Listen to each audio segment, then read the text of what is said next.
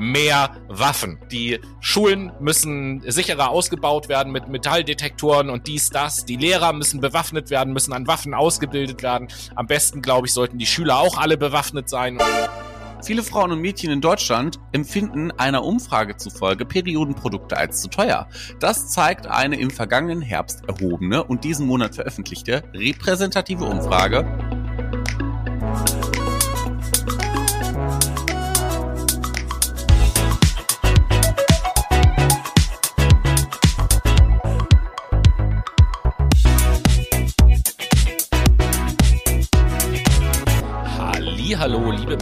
herzlich willkommen zu einer neuen Fakt Mai Ausgabe und diesmal könnte der Titel einfach so stehen bleiben, weil er stimmt. Es ist Fakt Mai Mai. Das klingt ein bisschen asiatisch, aber äh, wie auch immer und ich begrüße mit den Worten vom Volk und für das Volk was nämlich der Wahlspruch von Algerien ist, wo wir diese Woche der berühmteste, bekannteste Podcast sind. Und mit wir meine ich dann natürlich auch den Noah. Hallo. Einen wunderschönen guten Tag, liebe Menschen. Herzlich willkommen zu Fakt Mai Mai, auch von meiner Seite. Schön, dass wir heute aus Algerien eine Runde unseren Podcast hosten dürfen. Tobi, so ist das. Geht's dir gut? Mir geht es ähm, ganz hervorragend, möchte ich sagen, auch wenn es erschreckend ist, wie schnell das Jahr schon wieder voranschreitet, wenn ja. jetzt schon äh, der Monat Mai vorbei ist. Halbzeit. Wow. Aber mir geht's natürlich total gut. Ähm, nach diesen Nachrichten, die in diesem Monat passiert sind, vor allen Dingen der einen, mit der wir auch gleich anfangen wollen, weil wir uns ja, also das können wir vielleicht an dieser Stelle sagen, wir haben ja ge gesagt, wir wollen uns stärker thematisch festlegen und auch stärker zielgruppenorientiert arbeiten in diesem Podcast. Und äh, da haben wir gesagt, gut, dann müssen wir jetzt erstmal eine Zielgruppe identifizieren. Und äh, da haben wir die berühmte und wachsende und kultige Szene des Bobbycar-Sports uns ausgesucht und haben Nein. gesagt, la lass uns ein Bobbycar-Podcast werden. Und äh, deswegen freut es mich umso mehr, äh, gleich zu Beginn unserer Bobbycar-Existenz quasi eine so großartige Meldung aus der äh, Welt des Bobbycar-Sports zu haben. Ich bin mir sicher, liebe Brainies, ihr habt das alle selber schon mitbekommen, ähm, weil ihr das sehr eng verfolgt. Aber Marcel Paul, wer kennt ihn nicht? Marcel Natürlich, Paul, der Marci. Ja, eine absolute Größe in der Bobbycar-Szene, keine Frage. Ich habe mir gerade neulich auch ein bisschen Merch von ihm bestellt.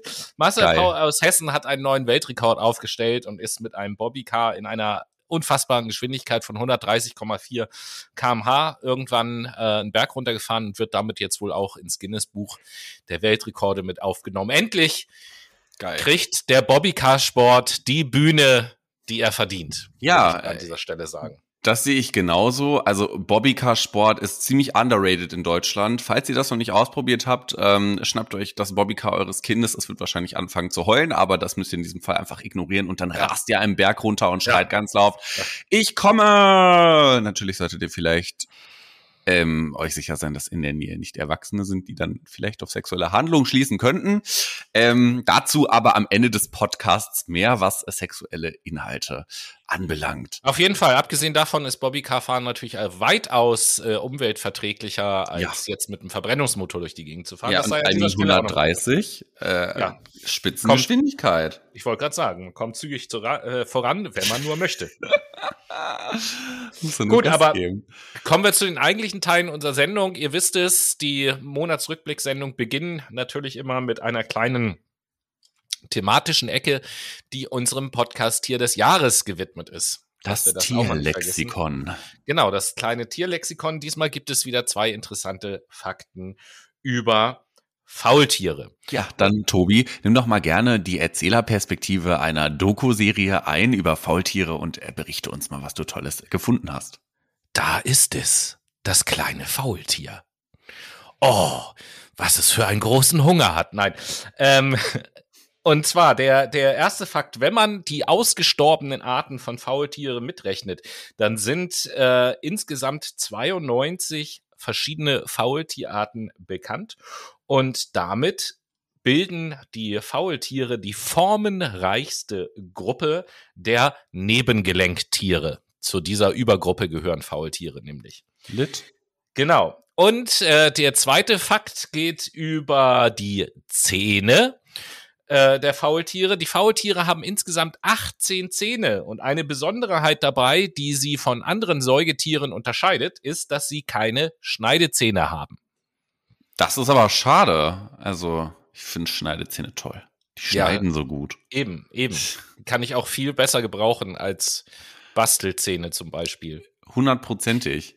Ja, äh, danke erstmal für deine tolle Darbietung dieser zwei Fakten über Faultiere. Ja. Äh, seid natürlich höchst gespannt darauf, was wir im nächsten Monat über unsere Faultiere berichten werden. Ähm, bis dahin können wir uns ja nochmal mit aktuellen News beschäftigen aus dem mhm. Monat Mai. Und ich würde gerne mal anfangen das leidige Thema Corona kennen wir ja alle. Mittlerweile haben wir alle irgendwie das Gefühl, ganz, ganz genau, äh, dass Corona irgendwie langsam so ein bisschen aus dem Blickwinkel der Gesellschaft verschwindet. Also das ist zumindest mein Gefühl. Ich weiß nicht, wie es dir geht, Tobi. Ja, seitdem jetzt ja weitestgehend überall Maskenpflicht und alles aufgehoben ist, äh, also das entdecke ich bei mir selber tatsächlich ja auch. Ich laufe jetzt teilweise durch die Gegend und in Läden rein, als wäre nie was passiert. Ja, das ist bei mir ähnlich. Also ich finde das tatsächlich auch ähm, ein bisschen befreiender, ähm, in den Einkaufsladen zu gehen und keine Maske tragen zu müssen. Ähm, ich war am Anfang ein bisschen skeptisch, du wahrscheinlich ja auch und ja. bist erstmal noch mit Maske reingelatscht. Ja. Ich habe da so dann irgendwann diesen, diesen Vibe von ist mir jetzt egal, ich mache das jetzt einfach so, ne? no risk, no fun äh, für mich entdeckt. Ich weiß nicht, die Frage ist vielleicht auch ganz interessant in psychologischer Hinsicht. Hast du am Anfang auch so diese Diskrepanz verspürt? Einige Leute sind im Laden mit Maske, andere ohne und du hast dich nicht so richtig zu einer Gruppe hingezogen gefühlt und das hat so ein, eine kognitive Dissonanz in dir ausgelöst? Ich weiß nicht, ob es kognitive Dissonanz war, aber am Anfang war es auf jeden Fall schon so, dass es, wie du gerade eben ganz richtig gesagt hast, am Anfang habe ich auch immer noch die Maske aufgesetzt mhm. und muss auch ehrlicherweise sagen, dass ich äh, dann immer mit so ein kleines bisschen Verachtung auf die Leute geschaut habe, die die Maske nicht mehr tragen. Ja. Ähm, und irgendwann irgendwann habe ich dann aber halt auch angefangen, sie wegzulassen, weil ich gesagt habe, so ja, ist genau wie du auch sagtest, so ist vielleicht nicht ganz richtig die Einstellung, aber weil ich auch dachte, ja, ist doch egal, so, also ich meine, das ist auch anstrengend, eine FFP2-Maske zu tragen, wenn man die jetzt nicht davon. unbedingt in Schnabelform äh, hat. Ich habe jetzt zum Beispiel so welche. Ähm, das ist für die U- und S-Bahn ganz toll, aber fürs Einkaufen, nee, das, also sorry, wenn ich es nicht brauche, dann will ich lieber normal atmen, danke. So, ja, und ne? jetzt, und witzigerweise hat sich das dann umgedreht. So am Anfang, als ich keine Maske mehr getragen habe und mich dran gewöhnt hatte, habe ich dann mit etwas Verachtung auf die Leute geschaut, die noch eine Maske tragen mhm. und dachte immer so, Alter, was ist denn mit euch los? So stellt euch mal nicht so an, so nach dem Motto. Ähm, bis ich aber dann natürlich selber erkannt habe, nee, warum denkst du eigentlich so scheiße? So, das hat damit überhaupt gar nichts zu tun. Und eigentlich haben die vollkommen recht, die weiter eine Maske tragen, so. Ähm, ja, und jetzt bin ich immer, ich habe ich hab eine Maske dabei und manchmal trage ich sie und manchmal trage ich sie nicht. Das ist irgendwie so gerade so ein ganz mhm. komisches so ein Zwischenzustands, Zwischenzustandsdings. Äh, ich bin tatsächlich immer so ein bisschen mit dieser äh, Prämisse im Kopf unterwegs. Naja, ich bin ja geimpft. Und darum soll es jetzt nämlich auch in diesem Beitrag gehen. Die Ständige mhm. Impfkommission, die STIKO, hat nämlich für fünf bis elfjährige Kinder eine Corona-Impfung empfohlen. Wir warten ja eigentlich schon relativ lange auf diese Empfehlung. Die haben sich am Anfang gesträubt. Jetzt haben sie was festgesetzt. Nach langem Hin und Her sollen Kinder einmalig einen mRNA-Impfstoff bekommen. So teilte zumindest das Robert Koch Institut das mit. Demnach sollen fünf bis elfjährige ohne Vorerkrankungen ganz klar mit dickem Edding in Rot unterstrichen ohne Vorerkrankungen mit dem Impfstoff Corminati von BioNTech Pfizer geimpft werden und der Einsatz des moderner Impfstoff, der so ein bisschen verrufen ist, der Spikevax, sei für sechs bis elfjährige Kinder laut Zulassung möglich. Ja. Äh, kurzer Hinweis an dieser Stelle für alle, die sagen, nee, ich möchte meine Kinder nicht impfen lassen, haben wir am Ende der Sendung im dritten Teil noch so einen kleinen Tipp, was auch gegen Corona helfen könnte. Ja, auf jeden Fall. Jetzt fragen sich vielleicht einige, warum kommen die jetzt damit um die Ecke, wo der ganze Bums doch eigentlich bald sein Ende findet? Naja, dem ist ja natürlich nicht so. Die STIKO begründet ja ihre Impfempfehlung mit einer, ähm, mit einem erwartenden Neuanstieg des SARS-CoV-2-Virus im kommenden Herbst und Winter. Darauf bin ich auch mal gespannt. Mittlerweile haben wir ja so eine leichte Durchseuchung in der Gesellschaft. Wie weit sich das dann auf die Infektionszahlen und damit auch auf die Belegung der Intensiv- und Krankenstationen auswirken wird, sei mal dahingestellt. Aber deswegen werden jetzt diese Empfehlungen für Kinder vorsorglich ausgesprochen. Die zunächst einmalige Impfung zielt demnach darauf ab, eine möglichst gute Basisimmunität aufzubauen. Ne? Also es geht hier wieder um diese Grundimmunisierung, von der wir immer sprechen. Ebenso wurde hier natürlich auch nicht kurz gedacht, sondern es wurde jetzt auch mal langfristig nach Ideen gesucht und diese wurden auch eruiert. Kennen wir ja sonst so nicht. Eigentlich war das ja immer so ein Haft, äh, Heftpflaster-Thema, was wir da hatten. Ne? Mal kurze Handlung, mal kurze Handlung, aber auf lange Sicht war da nicht so viel los. Sollte es nämlich zukünftig notwendig sein, den Impfschutz der Kinder zu optimieren, können dies oder könne dies dann mit einem längeren Impfabstand zwischen der ersten und zweiten Covid-Impfung rasch erfolgen. Auch für die Kinder mit Vorerkrankung, hier auch wieder dick mit rotem Edding unterstrichen, wurde mitgedacht, denn diese sollen weiterhin eine Grundimmunisierung mit zwei Impfungen sowie eine Auffrischungsimpfung erhalten. Auch gesunde Kinder in deren Umfeld sich Menschen mit einem hohen Risiko für eine, schweren, äh, für eine schwere Corona-Infektion befinden, also sprich die Oma und der Opa mit Diabetes mellitus Typ 2 oder mit einer Herz-Kreislauf-Erkrankung, ähm, und die durch eine Impfung selbst nicht sicher geschützt werden können, soll eine Grundimmunisierung mit zwei Impfdosen stattfinden. So viel erstmal zu dieser Empfehlung. Aber in dem Kontext Corona ist ja gar nicht mehr so das eigentliche Thema. Jetzt stellt ja langsam so ein neues ist, Thema auf, oder? Ja, es ist, es ist ja total traurig, ne? Corona, Corona appt ab als Thema und ich habe mich schon gefragt, ja, scheiße, was, was machen wir denn ohne Pandemie jetzt so? Ja, also das, das, das, das wird ja, das wird ja, da muss man, da muss man rausgehen, da muss man mit Leuten in Kontakt treten und so. Ist ja eigentlich voll ätzend. Wie schön war das noch zu Pandemie-Zeiten, wo man zu Hause bleiben musste und seine das war Ruhe total hatte. toll für alle Sozialphobiker. Die konnten dann zu Hause ja. chillen, weißt du, schön Vermeidungsverhalten in begründetem Sinne. Das ist das. Genau. Aber glücklicherweise eine Pandemie kommt selten allein. Großer Fan bin ich. Jetzt kommen die Affenpocken. Yeah. das Schreileid des Tages. Genau, das Schreileid des Tages. Äh, ja, Affenpocken, großer Fan bin ich. Und du? Äh, pff, ja, also weiß ich nicht. Ich, eine Freundin von mir sagte zu mir am Freitag, ich muss mich auf jeden Fall gegen die Affenpocken impfen lassen. Ich kann das ja nicht haben, so Hauterkrankungen, dann juckt das. Deswegen will sie so. sich präventiv impfen lassen, wo ich mir so dachte, naja, meine Liebe, also es kann ja auch sein, wenn du geimpft wirst, dass du dann eine Reaktion hast, ne? Also das möchte ich aber ja ist die, aber gegen Corona ist sie geimpft, ja? Ja, ja, ja, gegen Corona so, okay. ist sie geimpft. Äh, Wäre ja witzig, wenn das jemand so Corona-Impfung, nein, das ist ja nur eine Erkältung, ich lasse mich doch gegen Corona. Aber gegen Affenpocken, so gegen Hautkrank, das sieht ja scheiße aus, so da muss ich mich gegen impfen lassen. Nein, nein, nein, die ist schon sehr immunisiert, sagen wir es mal so. Die fliegt nein. ja auch mal nach Thailand und so, ne? Da muss man sich gegen Gelbfieber und so Bums auch impfen lassen, von daher. Glücklicherweise ist es ja tatsächlich so, im Gegensatz zu den Gedanken, die vielleicht viele Leute hatten und übrigens auch in der Verschwörungstheorie, Kreise, Szene, wie auch immer, ist das natürlich sofort wieder, ah, jetzt haben sie sich das nächste ausgedacht nach Corona. Jetzt kommt äh, no. der, der, nächste Plan, so die Affenpocken. Ich glaube, Michael Wendler, Wendler und Attila Hildmann sind da irgendwie steil drauf abgegangen. ja, von denen hört man irgendwie gar nichts mehr. Was ist denn los mit den Bros? Ja, ja, ja, ja. genau. Weiß man nicht so genau.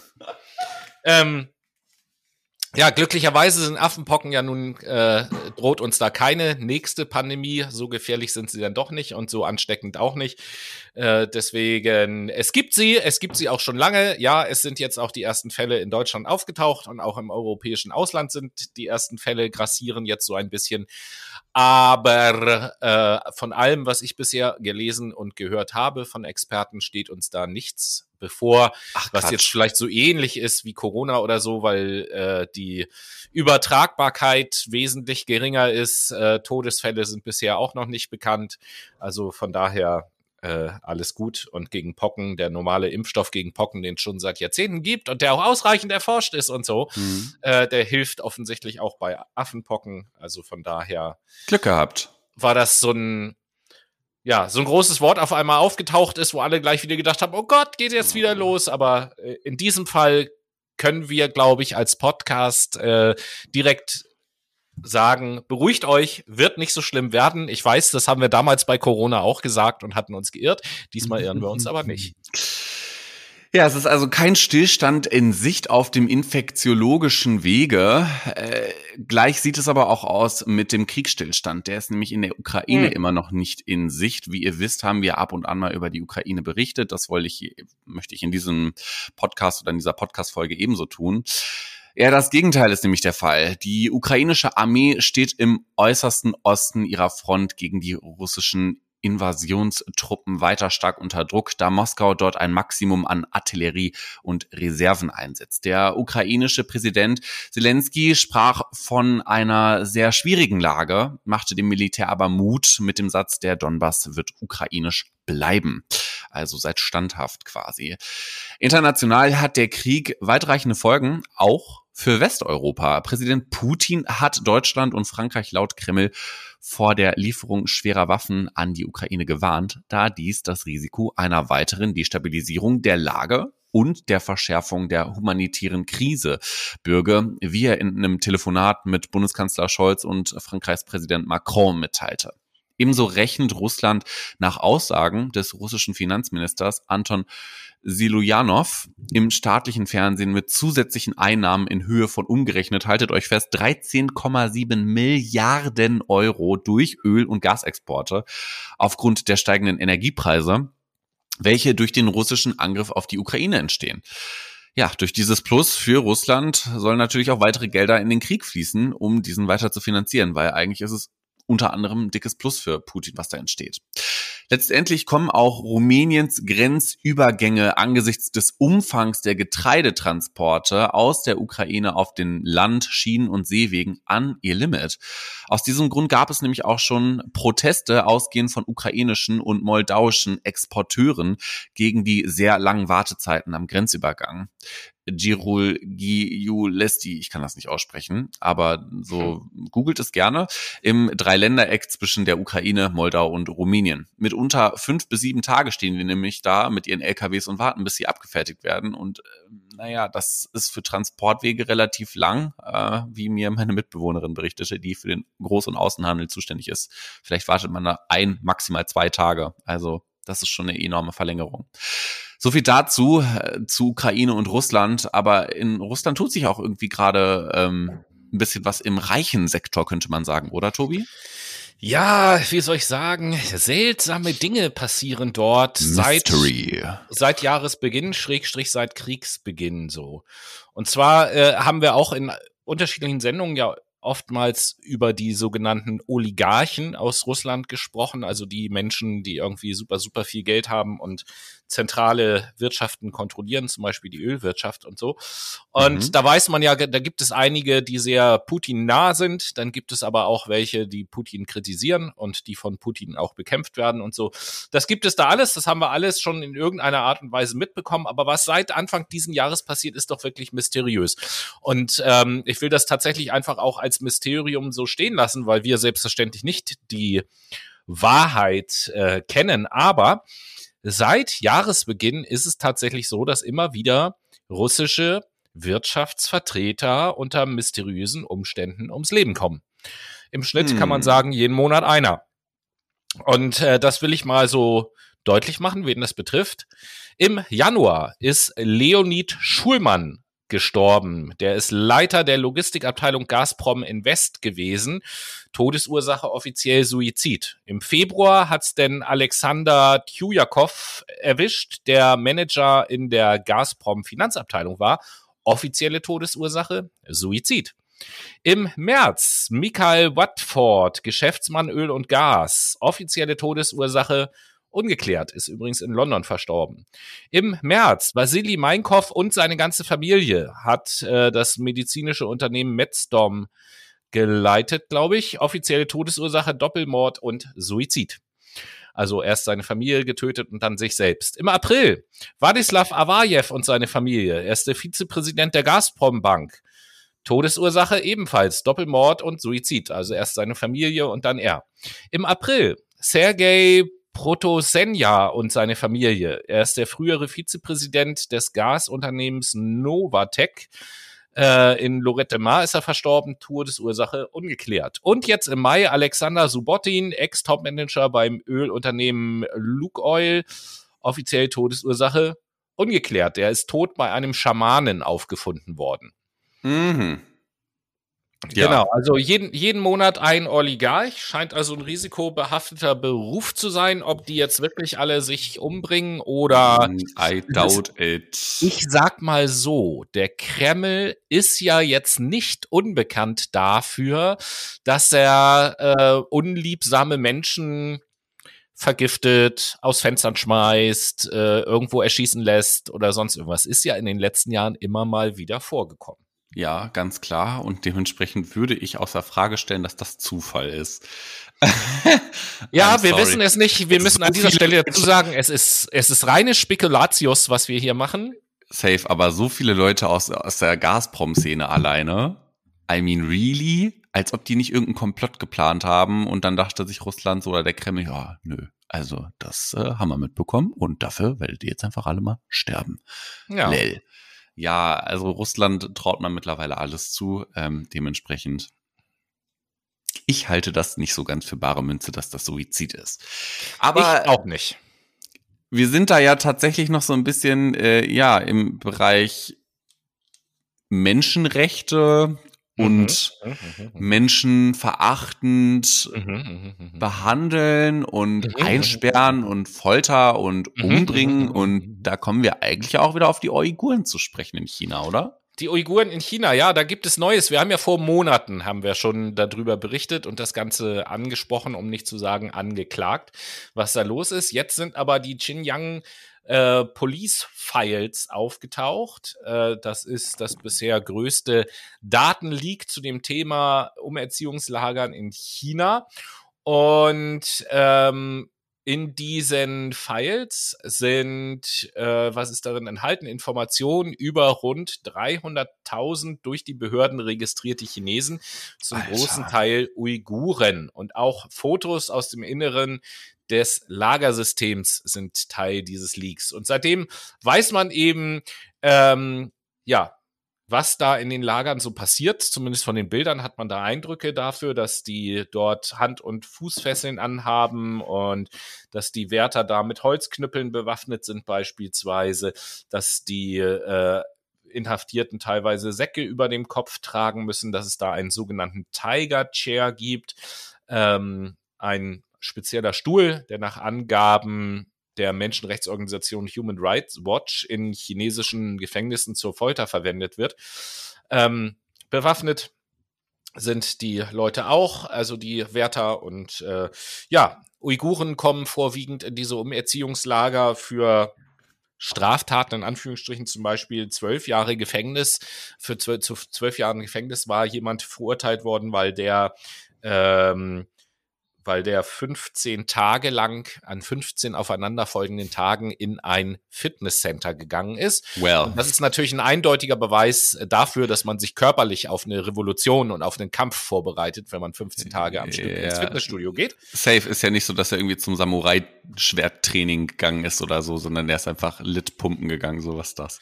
Genau, das geht natürlich gar nicht, zumindest nicht, wenn man Uigur, Uigure ist, auf jeden Fall. Ach so. Und äh, ja, es sollen insgesamt über eine Million Uiguren in solchen äh, Umerziehungslagern ähm, untergebracht, zwangsuntergebracht sein und dort gefoltert, misshandelt werden. Und als Folge von diesen Xinjiang Police Files, die jetzt aufgetaucht sind, hat auch die Bundesregierung, und das betrifft Volkswagen, äh, hat auch die Bundesregierung die Unterstützung, Subventionen für Produktionsstätten, die im Ausland sind, oder in solchen Ausländern oder Regionen sind, äh, halt gestoppt oder will sie jetzt gerade stoppen, ist mhm. aktuell gerade so im Gespräch in den Nachrichten, so dass das Ganze auch finanzielle Auswirkungen hat. Endlich, meiner Meinung nach, wir hatten ja schon äh, vor der, vor den, vor dem Beginn der Olympischen Spiele hatten wir darauf mhm, hingewiesen, genau. auf die Situation der Uiguren und ich glaube tatsächlich auch noch ein paar Monate früher, letztes Jahr oder so, glaube ich, auch schon mal in irgendeiner Sendung. Mhm. Und äh,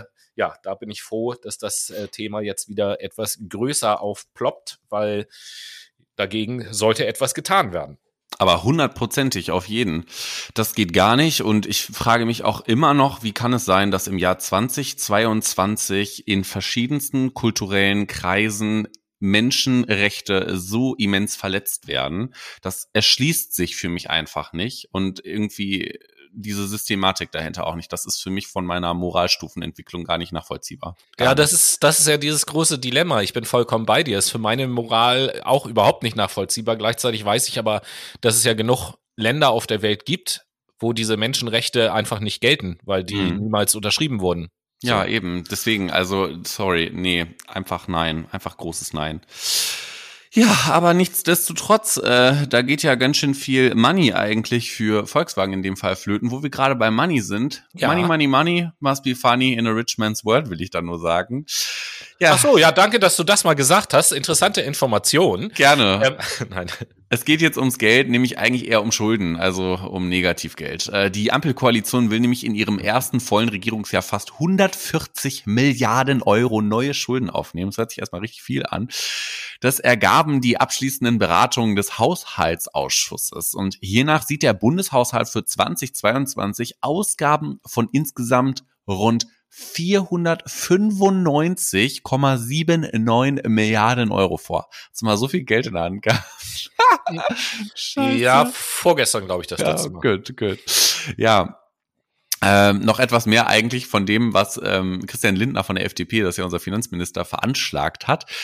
Die haben in einer fast 15-stündigen Bereinigungssitzung, 15 Stunden lang beschlossen, die Haushälter ähm, ja quasi noch mehrere Änderungen von diesem Haushaltsentwurf zu machen, äh, welchen Christian Lindner vorgelegt hatte.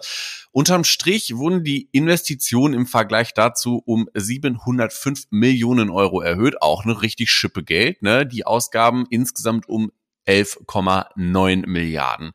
Ja, die größte Anpassung hatte Lindner eigentlich bereits selbst vorgenommen, da er, wie euch wahrscheinlich bekannt ist, mit einem Ergänzungshaushalt von fast 40 Milliarden Euro auf den russischen Krieg in der Ukraine reagierte und neben der Aufnahme von Flüchtlingen auch Hilfe für Unternehmen und Bürger finanzierte. Auch die Steuersenkung, ähm, welche den explosionsartigen Anstieg der Energiepreise und die hohe Inflationsrate etwas abgefedert hat, spielen hierbei eine große Rolle. Ähm, ich komme da gleich auch nochmal drauf zu sprechen, welche Vorteile das für uns Deutsche quasi hat hinsichtlich Entlastungspaket. Weiterhin fließen ja, wie gesagt, diese großen Summen in Entlastung für viele Haushalte, zum Beispiel Heizko Heizkostenzuschuss und auch ein Sofortzuschlag für äh, Familien und Kinder. Für alle SteuerzahlerInnen steigt auch der Grundfreibetrag. Also, liebe Leute, macht die Steuererklärung. Ähm, Darauf spart man nämlich ähm, ja die Einkommensteuer ein. Und außerdem werden für drei Monate die Energiesteuern auf Sprit gesenkt. Für alle Leute, die das Tempolimit nicht mögen, ist das also eigentlich ein äh, Startschuss. Freie Fahrt mit Marzipan, würde jetzt Werner sagen. Ähm, alle einkommensteuerpflichtig Beschäftigten bekommen eine Energiepreispauschale von 300 Euro und so weiter und so fort. Ich springe einfach mal direkt in diese Entlastung rein. Es wurde ja jetzt ein Paket gebilligt. Ja, du willst erst noch was sagen, bitte. Ja, weil ich gerade, weil ich gerade so, ja genau, weil ich gerade so lachen muss. Äh, der Witz an dem Spruch, den du aus Werner gebracht hast, ist ja, dass er sich reimt. Jetzt sollte einem aufgefallen sein, freie Fahrt mit Marzipan reimt sich ja, nicht. Mit Marzipan, sagt so. Er. So ja. nämlich. Ah, das wollte ich nur mal kurz richtig. Freier Ball mit Marzipan. So macht er das doch, oder ja, nicht? So ähnlich, Nase genau. Zu. Naja, komm, wir gehen eben noch kurz zu den Entlastungen, dann höre ich auch schon auf zu sprechen. Alles ähm, gut. Erwerbstätige, Selbstständige, Gewerbetreibende und LandwirtInnen bekommen einmalig 300 Euro als Ausgleich für die gestiegenen Energiekosten und zwar ab dem 1. September. Arbeitnehmende erhalten diese Pauschale über den Arbeitslohn.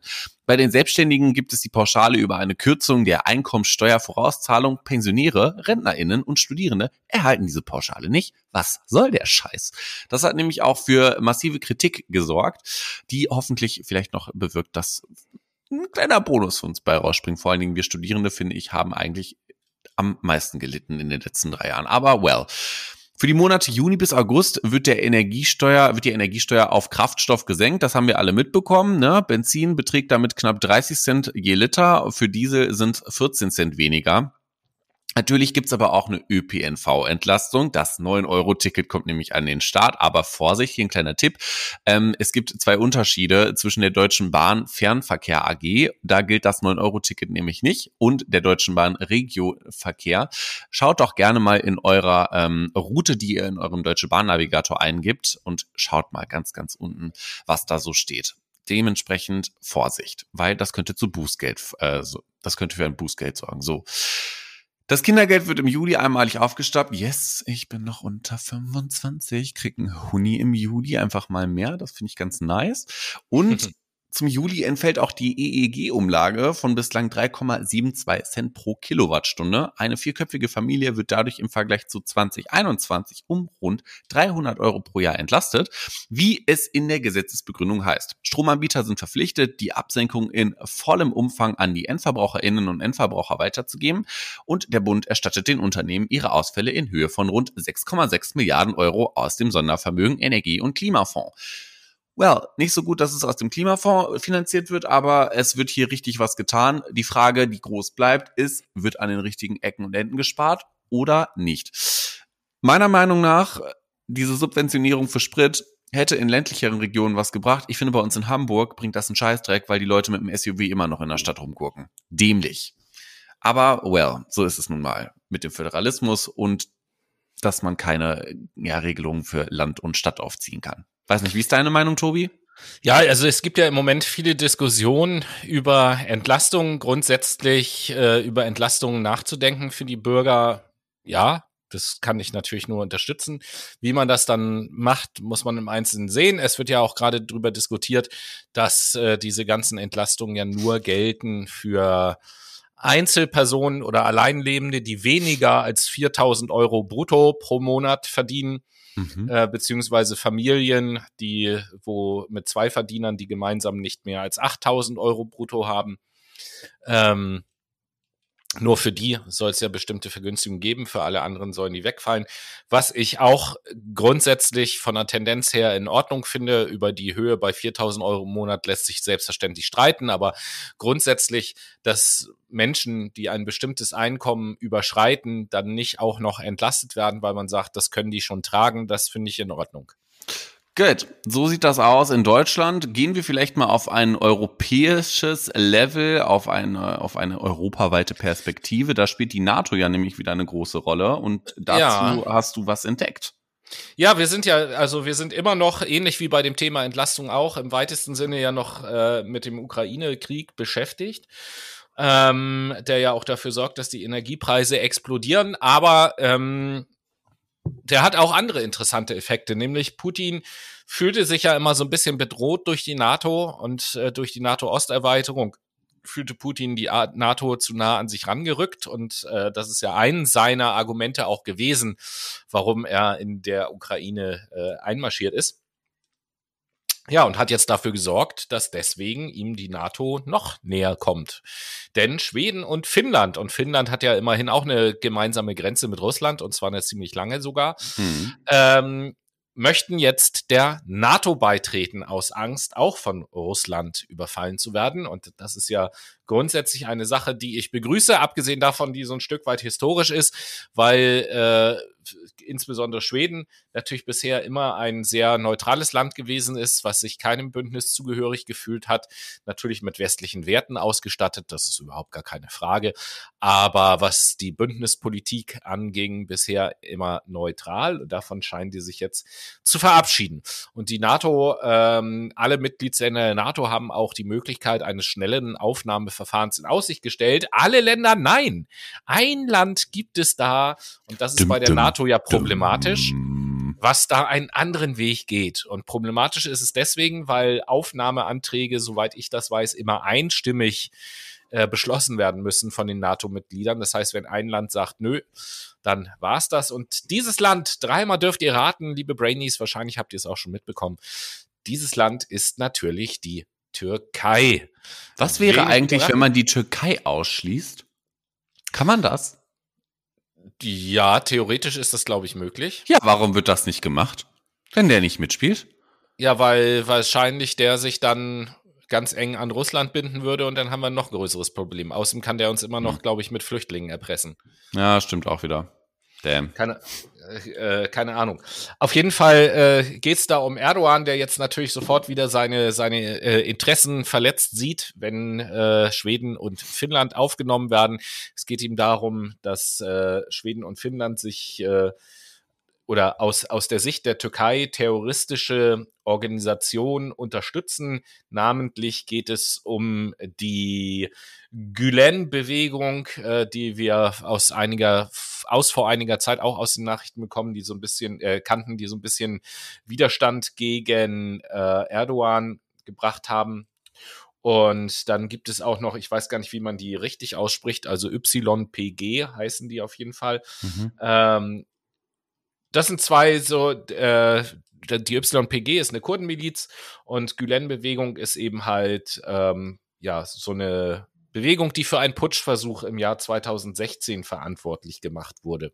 Auch so eine Bürgerrechtsbewegung. Hm. Und die werden äh, von der Türkei als terroristische Organisation eingestuft und äh, Schweden und Finnland haben aus diesen beiden Organisationen Menschen im Land und weigern sich, die an die Türkei auszuliefern.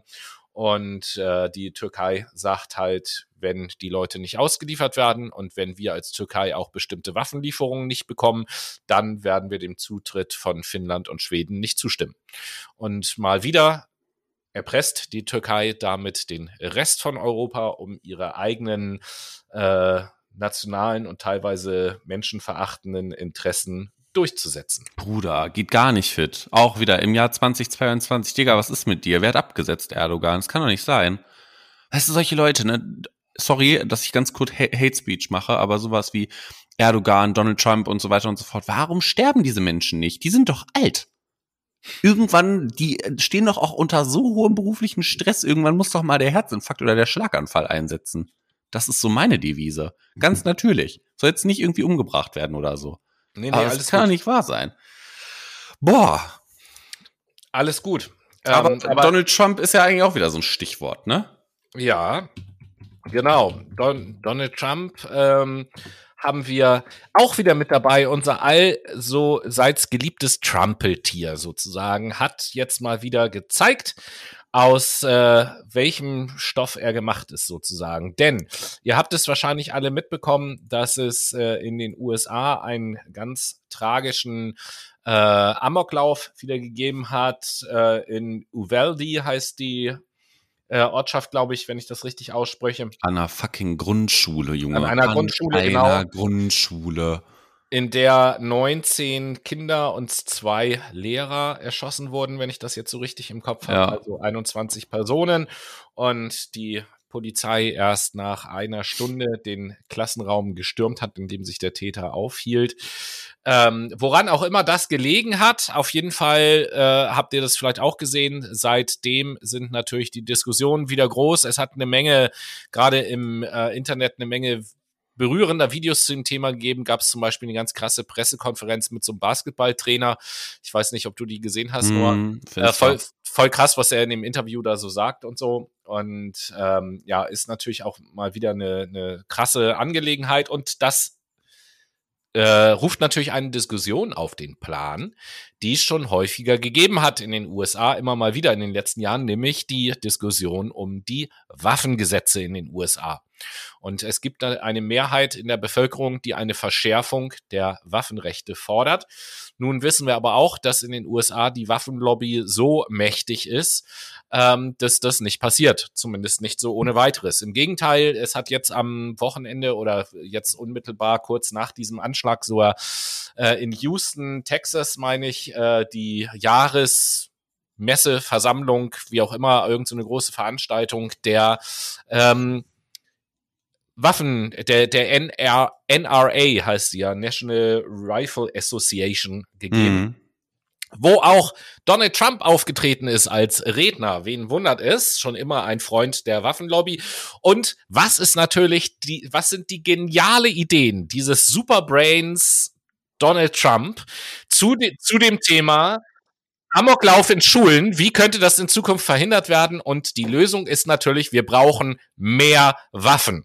Die Schulen müssen sicherer ausgebaut werden mit Metalldetektoren und dies, das. Die Lehrer müssen bewaffnet werden, müssen an Waffen ausgebildet werden. Am besten, glaube ich, sollten die Schüler auch alle bewaffnet sein und so. Dann, dann hätten wir die Themen überhaupt gar nicht. Was für ein Schwachsinn, will ich an dieser Stelle sagen. Wundert auch, natürlich bei Trump nicht, aber. Aber das ist halt auch wieder so saudummes unüberlegtes Geschwätz, so Propagandascheiße schon wieder. Im Übrigen, äh, im Psychologische Studien zeigen, dass es einfach, ja, ich hasse dieses Wort auch, psychologische Studien zeigen, aber es gibt einfach jede Menge Studien, die zeigen, je mehr Waffen da sind, desto eher werden die auch benutzt, je weniger da sind, desto mehr Frieden kehrt ein. Im Übrigen war in dem Raum, als wo Donald Trump seine Rede gehalten hat, war während seiner Rede seines Auftritts war ein Waffenverbot aus Sicherheitsgründen, wo ich mir sage, warum das denn? Eigentlich muss da doch jeder jetzt eine Waffe tragen, dann kann sich Donald Trump viel sicherer fühlen nach seiner Logik. Ja.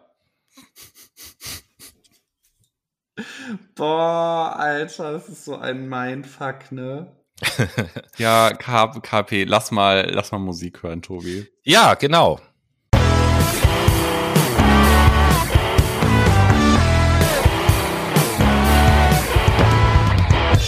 Und wir sind wieder zurück am Start mit der Late Machado Playlist. Wir brauchen nämlich jetzt ein bisschen Musik, um uns akklimatisieren zu können, um in schönere Themen eindiven zu können. Dementsprechend, ähm, Tobi, was möchtest du auf unsere wundervolle Late Machado Playlist, die es auf Spotify gibt, ähm, setzen? Ja, selbst äh, keine Playlist ohne News an dieser Stelle. Ähm, und zwar werde ich in dieser Sendung etwas äh, für mich ja relativ Ungewöhnliches machen. Äh, beide Lieder werden von derselben Band kommen und das hat nee. natürlich auch einen Grund.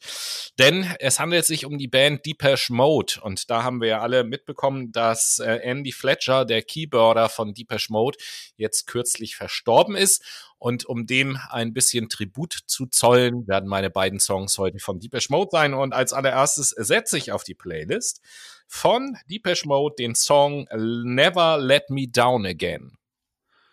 What's a very Und du? unnecessary thing. Ja, das ist Enjoy the Silence. Ja, ich äh, weiß. Das habe ich bewusst nicht genommen, dieses Lied. Ja, das, ich habe gerade einen Ohrwurm davon. Ähm, ich setze heute auch so ein 80s-Lied auf die Playlist, aber nicht von Deepish Mode, sondern von Donna Summer und nämlich Hot Stuff. Hot Stuff, da da da da da da. Okay, wow. Ja, jetzt muss ich jetzt, meine Notizen hier wieder umändern, weil du vorhin das andere Lied als erstes Lied genannt hattest, aber Hab egal. ich. Egal. Ja, dann ist es jetzt äh, Donners. Äh, ja, ich muss mir das hier nur aufschreiben, dass ich das richtig rum auf die Playlist ah, okay. auch setze. Okay. Gut. Ja, dann äh, sind wir Zweiter Teil. Teil. und es geht und, äh, warte, warte, warte, warte, stopp, stopp, stopp, ja, stopp, bitte? stopp, ja. stopp, stopp, stopp, bevor es losgeht. Ich habe äh, ganz am Anfang von der Sendung etwas vergessen, was ich jetzt gerne nachholen möchte. Was denn? Ja, so ein paar Grüße rauszuschicken, tatsächlich. Ach. Komm. Und äh, wir haben ja wieder Zuschriften bekommen äh, bezüglich unserer äh, Geschichte das Ei. Nicht unserer Geschichte, aber die Geschichte, die wir euch vorgestellt haben. Und äh, in diesem Zuge gehen sowohl an Dennis als auch an den Wolfgang äh, Grüße raus. An dieser Stelle vielen Dank auf jeden Fall für die Rückmeldung zu der Geschichte. Das freut uns sehr, dass euch das gefallen und inspiriert hat und dass ihr die Geschichte ebenso gut fandet wie wir. Und dann gehen auch noch Grüße raus na, ins Ausland tatsächlich zu unseren ausländischen Brainies nach äh, Norwegen. Gehen jetzt Grüße raus an den Patrick. Freut mich auf jeden Fall, dass du uns äh, immer noch kräftig hörst und dass die meisten unserer Themen interessant findest. Danke auch für deine Nachricht und für deine Rückmeldung. Äh, wir freuen uns sehr, dass wir auch im Ausland gehört werden. Mach uns groß in Norwegen, kann ja, ich please, sagen. please. Aber jetzt kommen wir in den zweiten Block unserer ja. Fakt Mai Mai Sendung und jetzt geht's erstmal nach Hamburg, ne? Ja, und äh, aus Hamburg gibt es echt zu sagen, what the fuck, als ich diese Meldung Warum? gesehen habe. Ja, es wird im Moment gerade darüber diskutiert, ob die Elfi, unsere schöne Elbphilharmonie, da gibt es so eine, äh, ich glaube Piazza heißt die, das ist so eine, Aussichts, so eine Aussichtsplattform, was? Der Expo Plaza ist das doch, oder nicht? Weiß ich nicht. Ich glaube, der Expo? Expo Plaza, ja. Ist ja egal die Aussichtsplattform auf Ja, genau. Also ich meine, dass sie Piazza heißt oder so, aber wie das auch. Google ich. Ja, google das mal, dann wissen wir es. Äh, wie auch immer wird darüber nachgedacht, ob die in Zukunft Eintritt kosten soll. Bisher ist es kostenlos, dort äh, auf diese Aussichtsplattform zu gehen. Und jetzt wird diskutiert, ob sie ähm, was kosten sollen. Noah hat was gefunden. Plaza heißt das Ding, nur nicht Expo. Plaza. Plaza, ja. Plaza, okay. Dann hatten wir beide Unrecht und treffen uns in der Mitte und cool. Äh, Plaza. Na, ich hatte ja, und da, da, recht. Da stelle ich mir, da stelle ich mir äh, die Frage, sag mal, geht's noch? Wieso soll ich dafür was bezahlen. Ich habe dafür schon bezahlt. 789 Millionen Euro Steuergelder sind Aus in diese, Tasche. genau, sind, sind in diese, äh, in dieses Bauwerk geflossen. Und jetzt sollen wir Steuerzahler dafür Eintritt bezahlen für ein Gebäude, was mit unseren Steuergeldern unter anderem gebaut wurde. Das erschließt sich mir überhaupt gar nicht. Ähm, würde ich auch überhaupt nicht einsehen irgendwie. Nee, safe Das nicht. können ja Leute, die nicht aus Hamburg kommen, die Touris, die können hier gerne da was bezahlen, um da ja, gut, also So. ist ja jetzt nicht so, dass wir Hamburger hier nur Steuergelder gezahlt hätten. Das ist ja aus ganz Deutschland. Also wenn müsste man sagen, die ganzen ausländischen. Ja, Moment, Moment, Moment, Moment. Soweit ich weiß, ein Großteil ist aus den Hamburger Steuergeldern und nicht aus, aus, aus Bundessteuergeldern. Ach, okay, ja, Das ist haha. ein Landesprojekt. Es gab aus den Bundessteuergeldern mal ich auch Zuschüsse, aber die waren nicht so furchtbar hoch. Ja, dann musst du eigentlich sagen, hier, guck mal, ich wohne hier, ich will hier hin. So, Ja, und genau. wenn dann einer aus Berlin kommt, der muss dann da zwei Euro hinlegen, fertig. So nämlich wird da ein Schuh draus. Nein, das ist ja einfach, hat auch mit Hamburg nichts zu tun, einfach so eine grundsätzliche Sache, dass ich mir die Frage stelle, wenn äh, Dinge aus Steuergeldern bezahlt werden, warum soll ich für deren Nutzung dann auch noch extra Geld bezahlen? So, ich habe doch, doch schon mal für bezahlt. Und das finde ich so ein bisschen, ja. Betrug am Steuerzahler sozusagen. Ja, Da dann möchte- hätte man. da möchte ich einmal mit meinem erhobenen Zeigefinger, möchte ich der äh, Stadt Hamburg streng guckend einmal so zu Zeigefingern, wie auch immer man das nennt, was ich hier So. vor der Kamera gerade mache, was ihr nicht sehen könnt. Ganz genau, wenn ihr nämlich Bock auf Eintrittsgelder habt, ja, dann hättet ihr die Scheiße auch mal aus eigener Tasse, äh, Tasche finanzieren können, beziehungsweise So in dem Fall durch private Investoren. Dann hätte man nämlich andere Sachen staatlich subventionieren können, wie zum Beispiel auch die finanzielle Belastung für Frauen. Denn viele Frauen und Mädchen in Deutschland empfinden einer Umfrage zufolge Periodenprodukte als zu teuer. Das zeigt eine im vergangenen Herbst erhobene und diesen Monat veröffentlichte repräsentative Umfrage der Kinderrechtsorganisation Plan International in Zusammenarbeit mit der Organisation WASH, kurz Wash United. An der Befragung nahmen 1000 Frauen und 1000 Männer zwischen 16 und 45 Jahren teil. Jede zweite Frau in Deutschland, das sind 49 Prozent, würde sich demnach besser mit Tampons und Binden versorgen können, wenn diese weniger Geld kosten würden. Altersübergreifend hat fast jede vierte Frau, das sind 23 Prozent, finanzielle Probleme, Hygieneprodukte für ihre Periode zu kaufen. What the fuck? Alter, die können nichts dafür. 15 Prozent geben an, den Wechsel der Hygieneartikel wegen Geldmangels hinaus zu zögern. Das ist schlecht, weil das zu Infektionen führen kann. Das ist doch nicht normal. Weitere Themen seien die Begleiterscheinung der Menstruation. 72 Prozent der Befragten hätten Unterleibsschmerzen. 39 Prozent nehmen Schmerzmittel gegen diese Beschwerden. 62 Prozent der Mädchen und Frauen würden Aktivitäten absagen, empfinden das jedoch als unangenehm und stoßen in ihrem Umfeld auf zu wenig Toleranz. Wie kann das sein? Wir leben im Jahr 2022. Die Periode der Frau, I mean, Leute, das ist nichts Neues. Das ist wirklich nichts Neues. So, und die können auch nichts dafür, biologisch gesehen. Die Plansprecherin Katrin Hartkopf erklärte in Hamburg im Übrigen, wir sind noch weit davon entfernt, eine vorurteilsfreie, aufgeklärte und periodenfreundliche Gesellschaft zu sein. Wie kann das sein? Selbst in einem reichen Land wie Deutschland gäbe es viele Mädchen und Frauen, die sich ihre monatliche Regelblutung nicht leisten können. Die Politik ist daher gefordert, dringend zusätzliche Mittel für kostenlose Hygieneartikel in Schulen und anderen Bildungseinrichtungen sowie öffentlichen Gebäuden bereitzustellen. Wie kann das eigentlich sein, dass, weißt du, so legit, ja, Sprit ist zu teuer, ja, okay, nice, wir machen mal eine Subvention, aber sowas geht halt überhaupt gar nicht, ne?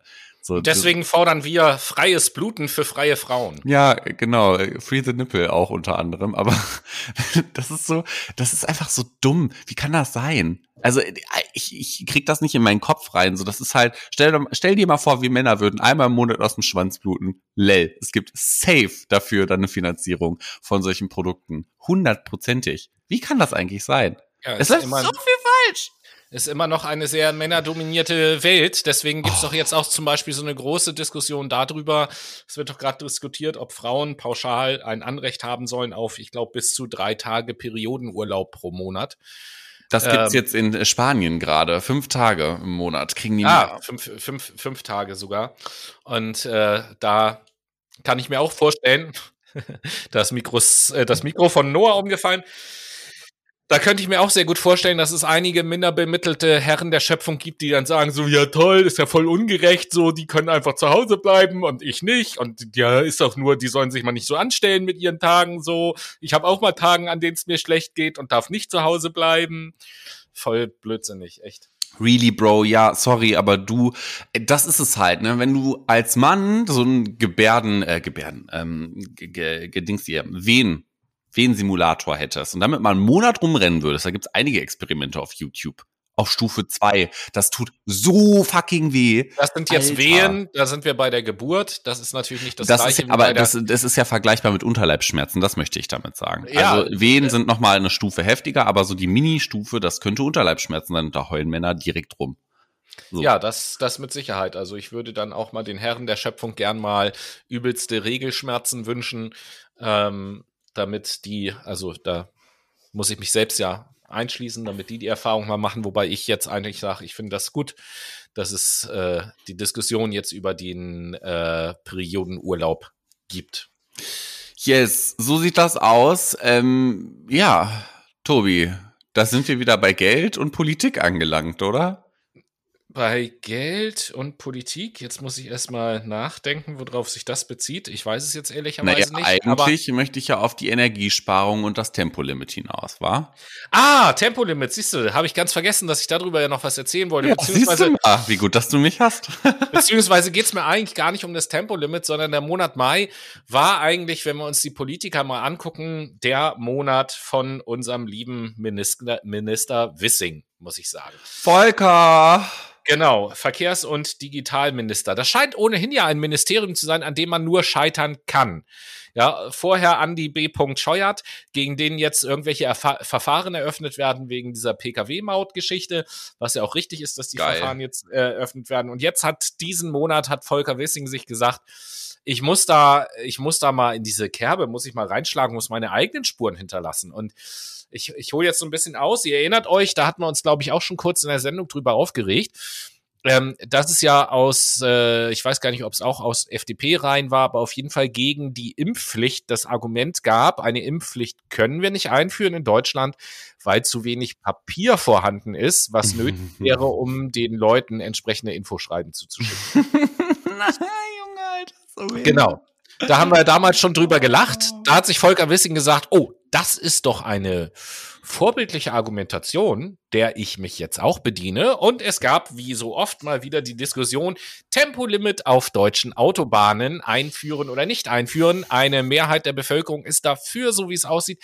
Aber, liebe Brainies, wir müssen euch enttäuschen. Laut Aussage des Verkehrsministeriums können wir das Tempolimit nicht einführen, weil es nicht genug Verkehrsschilder gibt.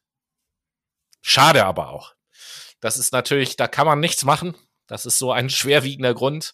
Äh, da sind dann leider einem Minister auch die Hände gebunden, mal ganz abgesehen davon, dass man so gut wie kein zusätzliches Verkehrsschild bräuchte, wenn man einfach sagt, die Höchstgeschwindigkeit auf Autobahnen ist bei 130, dann sind alle Verkehrsschilder, die Geschwindigkeit freigegeben anzeigen, bedeuten automatisch 130 ist das höchste Limit. Ja, Vorsicht, Vorsicht, Jura, Vorsicht, Jura. Manchmal braucht man objektiven Beweis, einen objektiven Tatbestand in dem Fall. Und ich meine, ähm, es ist jetzt schon so, dass wenn du schneller als 130 fährst, Versicherungen nicht bezahlen müssen, weil die Richtgeschwindigkeit bei 130 ist. Ist nirgend ausgeschildert, gilt aber. Ja. Und wenn du überhalb der Richtgeschwindigkeit bist, dann müssen die Versicherungen zum Beispiel unter Umständen nicht bezahlen, weil du hättest ja langsamer fahren. Ich bin da ja ganz bei dir, aber trotzdem gibt es irgendwelche schlauen Anwälte, die sich dann denken, oh ja, da findet man noch ein Schlupfloch, ne? Also also wenn es ein Gericht, wenn es ein Gesetz gibt, wo drinne steht, dass man in Deutschland nicht schneller als 130 km/h fahren darf, dann weiß ich nicht, wo es da Schlupflöcher geben kann. Ja, machen wir mal einen ganz hypothetischen Fall auf. Es gibt jemanden, der wohnt in der Hütte, ganz allein im Wald, geht gefühlt nie einkaufen, weiß ich nicht, lässt sich alles von Amazon dahin liefern und äh, hat das nicht mitbekommen, weil er kein Handy, kein Radio, nichts, kein Fernseher hat. Nichts, das macht alles nichts, auch okay. juristisch nicht.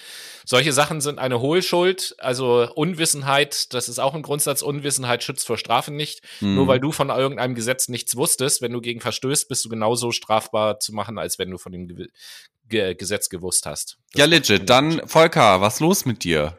Ja, äh, und er ist nicht nur Verkehrsminister, sondern auch ja für Digitalisierung zuständig. Und auch da musste er jetzt mal so ein äh, was raushauen. Auch da geht es bei Digitalisierung geht es natürlich auch um das Thema Klimaschutz. Wir wissen, Digitalisierung ist auch nicht so ohne. Das ist bei Herrn Wissing auch schon angekommen, dass das auch Energie verbraucht äh, wenn wir mit unseren Mobile Devices irgendwie unterwegs sind und da irgendwelche Sachen machen. Und äh, da hat er jetzt eine grandiose Idee gehabt zum Energiesparen. Anstatt zum Beispiel, also er hat nicht gesagt, anstatt des Tempolimits, aber ich sage das jetzt, anstatt dass wir ein Tempolimit einfüllen, würde es viel mehr Sinn machen, und das hat er halt gesagt, dass wir mal darauf achten sollten, weniger unser Essen zu fotografieren. Das ist so ein Ansatzpunkt, wo er so einen großen Hebel sieht, um das Klima zu retten, weniger unser Essen fotografieren.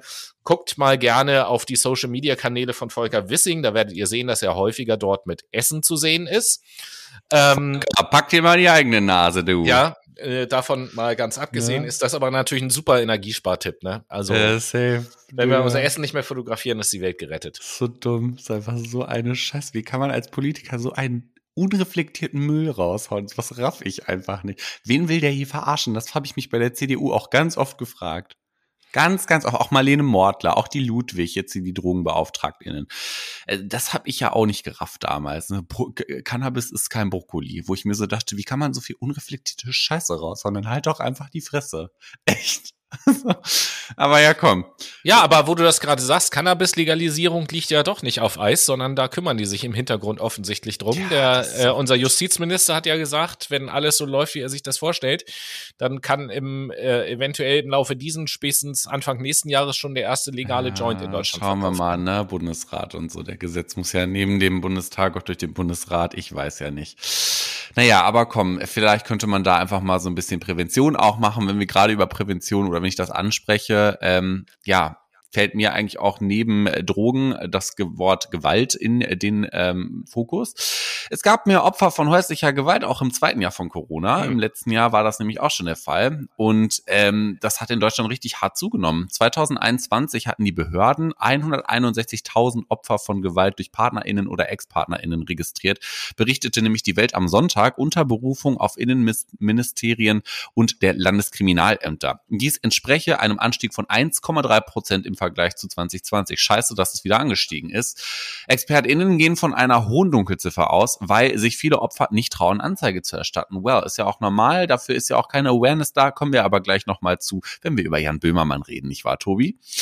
Ähm, äh, ja, am Ende dieses Teils. Genau. Zwei Drittel der erfassten Opfer seien Frauen, die Täter, meist Partner oder Ex-Partner, habe ich gerade eben schon genannt, die Gewalttaten entwickeln sich regional sehr unterschiedlich. In acht der 16 Bundesländer sind die Zahlen nämlich gestiegen. Wie die Welt am Sonntag verzeichnete, ist es in Thüringen mit 24 Prozent am meisten. Das sind ungefähr 3227 Opfer.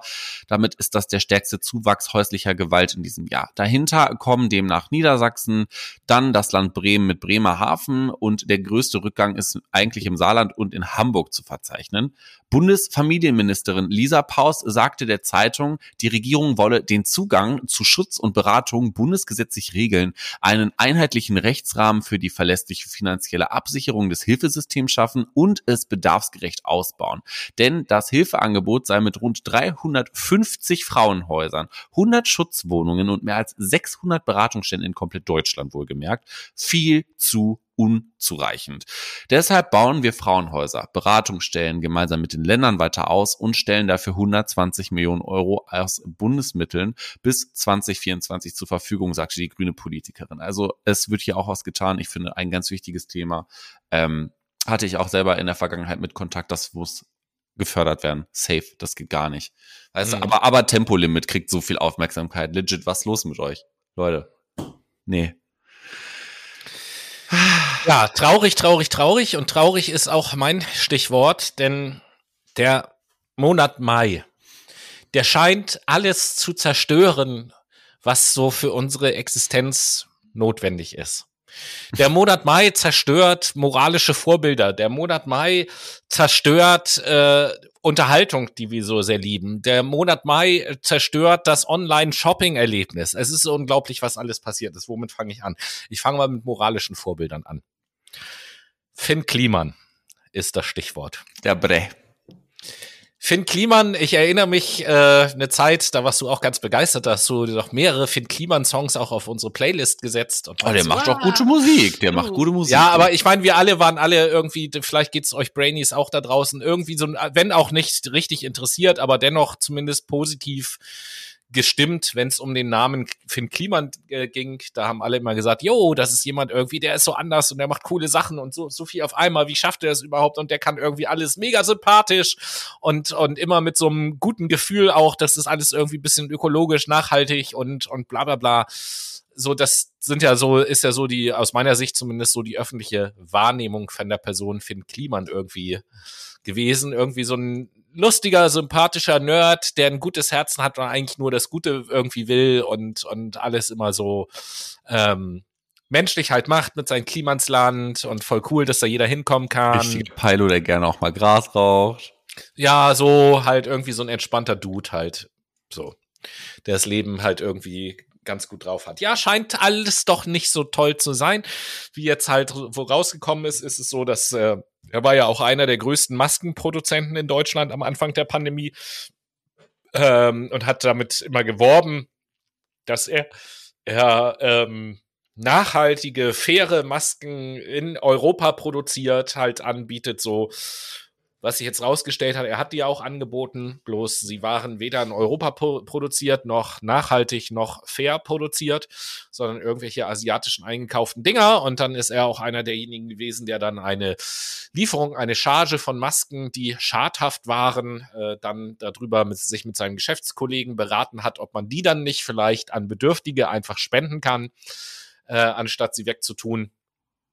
Wo ich mir auch denke, so, ja, die Idee, an Bedürftige etwas zu spenden, bevor man das wegtut, finde ich grundsätzlich ja gut. Aber wenn das dann Produkte sind, die schadhaft sind und die insbesondere bei so einer Sache wie der Pandemie nicht richtig funktionieren, dann finde ich das doch eher etwas perfide. Äh, ja, und da hat halt alles, was Finn Kliman macht, jetzt so ein bisschen so ein Geschmäckle bekommen. Viele Kooperationspartner haben ja auch schon ihre Verträge mit dem Herrn Kliman gekündigt. Und äh, ich warte übrigens bis heute darauf, dass sich Olli und Jan äh, bei äh, Fest und Flauschig mal darüber unterhalten, über diese ganzen Geschichten, weil erstens ist Jan Böhmermann da nicht ganz unschuldig dran, dass es rausgekommen ist. er ist eigentlich sehr schuldig daran. Ja, genau. Und äh, zweitens, dass äh, Janni diese Aktion gestartet hat, das haben die beiden im Podcast tatsächlich noch nicht so richtig thematisiert, weil ja auch äh, Olli und Finn äh, so ein bisschen was zu tun haben miteinander, mit ihrem Hausboot und so. Und, ja. Äh, ja, Jan Böhmermann ist da tatsächlich auch eher im Vergleich zu seiner sonstigen Art mit dieser ganzen Thematik eher etwas zögerlicher umgegangen als mit anderen Sachen. Ähm, und hat sogar Finn Kliman ja vorher noch die Gelegenheit gegeben, dazu Stellung zu beziehen irgendwie. Oder Finn Kliman hat sich die genommen, weil Jan oder seine Redaktion ihm einen Fragenkatalog vorher zugeschickt haben, worüber die berichten wollen und Finn Kliman das zum Anlass genommen hat, ein eigenes YouTube-Video zu drehen und dort auf diese Fragen zu reagieren. Insta Live so. hat er gemacht, Oder ja, Insta genau. Live so. Ja, da ist also eine Menge passiert mit dem lieben Finny. Und äh, Stichwort, weil der ja auch im Online-Shopping-Business unterwegs war, sind wir schon bei dem zweiten Thema, was uns verleidet wird, nämlich das Online-Shoppen. Da gibt es jetzt schon so eine tolle App, Vinted heißt die, wo man äh, gebrauchte oder neu gebrauchte, wie auch immer, Klamotten halt kaufen kann. Secondhand als Online-Shop. So kann man sich das ungefähr vorstellen. Eigentlich eine gute Sache, mag man meinen, aber der große Vinted, äh, Vinted-Betrug hat eben halt auch im Mai stattgefunden. Ich weiß nicht nur, ob du dich damit mal, ob du nee. davon hast, was da los ist. Nee. Okay. Wie folgt. Auf Vinted kann man also günstig Klamotten kaufen. Was ist passiert als Vinted-Betrug? Es gab dort Anbieter, die haben günstig Klamotten auf Vinted angeboten. Dann haben Leute diese Klamotten gekauft. Und dadurch, dass dann die Verkäufer von den Käufern sozusagen die ganzen Kontaktdaten haben, haben dann die Käufer auf Zalando eben diese Klamotten auf Rechnung bestellt und das Na. zu den Leuten äh, liefern lassen und haben sozusagen das Geld über Vinted abkassiert und dann haben die Leute die Klamotten bekommen mit einer Rechnung von Zalando und hatten die Wahl, entweder an Zalando zu bezahlen oder die Sachen zurückzuschicken. Auf jeden Fall ist das Geld, was die über Vinted eh schon bezahlt hatten für die Klamotten, dann weg gewesen. Also hier Schlimm. eine kleine, oh, das hier eine kleine Warnung. Mhm. Hier eine kleine Warnung von eurem Verbraucherschutz-Podcast Fuck My Brain. Wenn ihr also auch Vinted nutzt, dann seid bitte vorsichtig. Ja, und zu guter Letzt, was wird uns noch im Mai so alles kaputt gemacht? Ähm, wie fange ich da jetzt an? Rezo hat ein neues Video äh, rausgebracht. Ja. Noah grinst schon. Ja, ja, ja, ja. Und es geht, um was geht es? Drama, Baby, Drama. Ah. Drama. Zieh den Bauch ein, los, zieh den Bauch ein. Es geht um Germany's Next Topmodel an dieser Mach mehr Stelle. Action. Ja, Eine- zeig mir deine Titten. Okay, wow.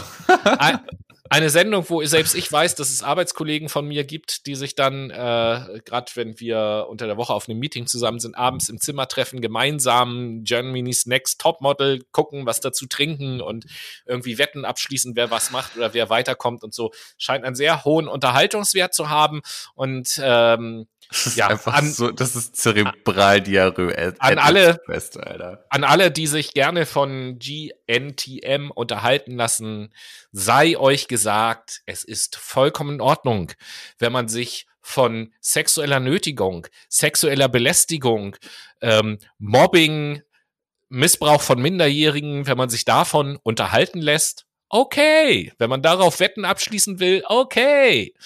Wenn man das Ganze abfeiert, müsst ihr selber wissen, ob das so in Ordnung ist. Also, äh, Rezo hat ein neues Video rausgehauen, in dem er über Germany's Next Topmodel rantet und ähm, ja, erschreckende, schrägstrich interessante Dinge da zutage fördert, die wir aber eigentlich alle selber schon gesehen haben.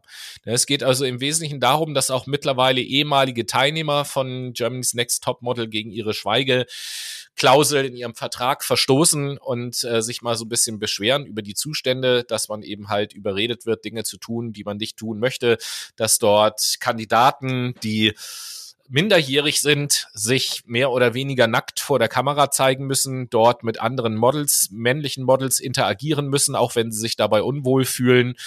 Ähm, ja, und denen dann ansonsten gesagt wird, ja, jetzt stell dich mal nicht so an und so weiter und so fort. So, ja, das ist so eine Diskussion, ne? Wenn der Mann zu der Frau im Bett sagt, stell dich mal nicht so an, dann ist das halt die Rolle, in der die Frau sich einzufügen hat. Jetzt hab dich mal nicht so, jetzt knutscht den aber doch mal ab, den Teddy. Ich weiß gar nicht, was mit dem los ist. Der hat da immer so in seiner Badehose sowas. Irgendwann hat er, hat er immer seine Hand in der Hat er eine- Badehose gehabt. Hat er eine Flasche in der Hose? Das ist so hart. ge- genau, ganz komisch. Was ist denn mit ihm los, ey? Boah, Junge. Ja, sexuelle Nötigung ist das ja quasi, ne? Ha! Ja. Wo wir gerade über sexuelle Nötigung reden, reden wir über das Ja heißt Ja-Gesetz aus Spanien, oder? Ah, siehst du, das ist auch äh, so ein bisschen passend tatsächlich dazu. Gut, dass du das auch noch mitgebracht hast. Quasi schon. Äh, Spanien hat nämlich einen wichtigen Schritt zur Verschärfung des Sexualstrafrechts getan. Da könnten wir uns in Deutschland gerne mal eine Scheibe von abschneiden. Das Parlament in Madrid billigte mit deutlicher Mehrheit einen Gesetzesentwurf der linken Regierung, nachdem alle beteiligten Personen künftig sexuelle Handlung ausdrücklich zustimmen müssen. Es muss Ja gesagt werden. Nämlich das sogenannte nur Ja heißt Ja Gesetz stimmt lediglich oder stimmten lediglich die Abgeordneten der konservativen Volkspartei der PP und der rechtspopulistischen Vox dagegen.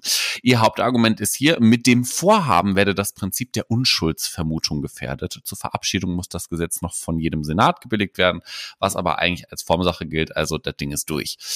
Das neue Gesetz hebt die Unterscheidung zwischen Missbrauch und Aggression auf. Sexuelle Übergriffe werden nach dem Inkrafttreten als Vergewaltigung betrachtet. Egal, ob das Opfer sich wehrt oder eine Handlung aus Angst geschehen lässt. Auf Vergewaltigung und sexuelle Gewalt stehen dann bis zu 15 Jahre Haft. Zudem werden unter anderem auch einschüchternde Komplimente sowie die Verbreitung von Sexvideos unter Strafe gestellt. Mit ihrem Verstoß reagiert nämlich diese linke Regierung auf mehrere Fälle von Gruppenvergewaltigungen, bei denen die Täter in den vergangenen Jahren mit milden Strafen davongekommen waren.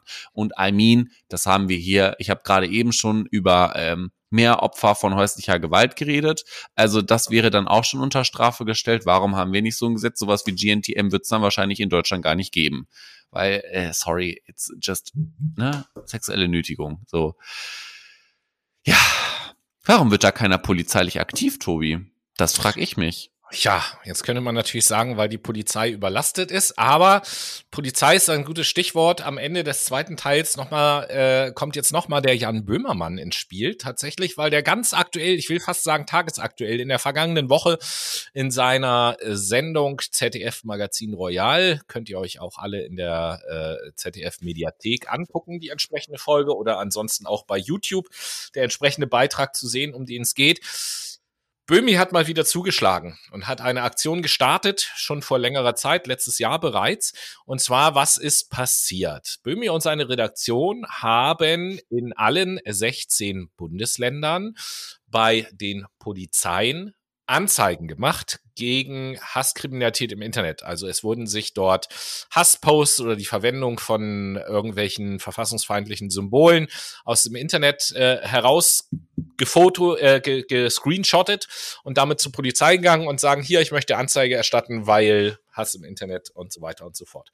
Und äh, hat jetzt soweit möglich mit seiner Redaktion den Fortgang der Ermittlungen der 16 verschiedenen Bundesländer mal so ein kleines bisschen verfolgt. Also dort, wo überhaupt irgendetwas passiert ist. Und an diesem Kommentar seht ihr schon, es ist Erschreckendes dabei rausgekommen. Ich glaube, von den 16 Bundesländern haben sogar zwei oder drei überhaupt die Annahme einer Anzeige verweigert, obwohl es ganz klar Gesetze natürlich gibt. Äh, ich meine, in Sachsen-Anhalt war es zum Beispiel so, dass da wohl die Polizei gesagt hat, ja, aber deswegen machen wir jetzt keine Anzeige und so, das ist ja nix.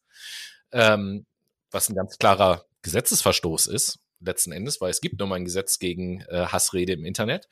Und das Verwenden von verfassungsfeindlichen Symbolen ist sowieso auch ganz eindeutig geregelt.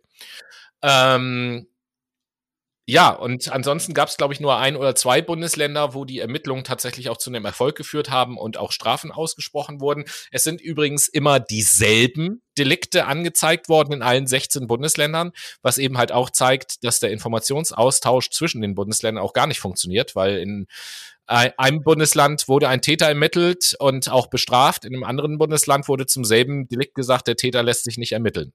Deswegen ist das Verfahren eingestellt merkwürdig, dass ein anderes Bundesland den Täter ermittelt hat und das Verfahren und der auch eine Strafe bekommen hat. Aber wie auch immer. Also, äh, absolutes Chaos. Die Polizei ist nicht gut dabei weggekommen. Mittlerweile gibt es auch in zwei oder mittlerweile sogar schon drei Bundesländern auch Ermittlungsverfahren gegen Polizeibeamte aufgrund von, von Böhmis Aktion. Mhm. Äh, Finde ich eine coole Sache, weil tatsächlich ja das Internet gefühlt immer noch so ein sehr äh, rechtsfreier Raum ist äh, wo alle tun und lassen können, was sie wollen. Und äh, da auch unsere dringende Aufforderung an die Polizei, da bitte nachzubessern. Das muss besser werden. Grazie. In dem Sinn gönnen wir uns, glaube ich, mal ein bisschen Mucke, oder? Yes.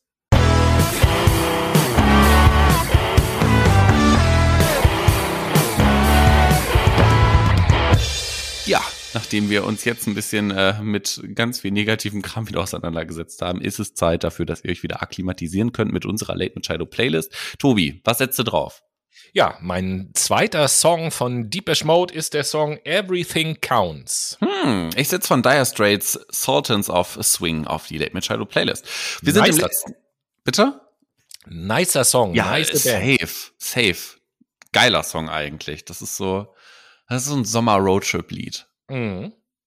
Wir sind im dritten Teil und jetzt geht es so ein bisschen um die AfD-Infobox.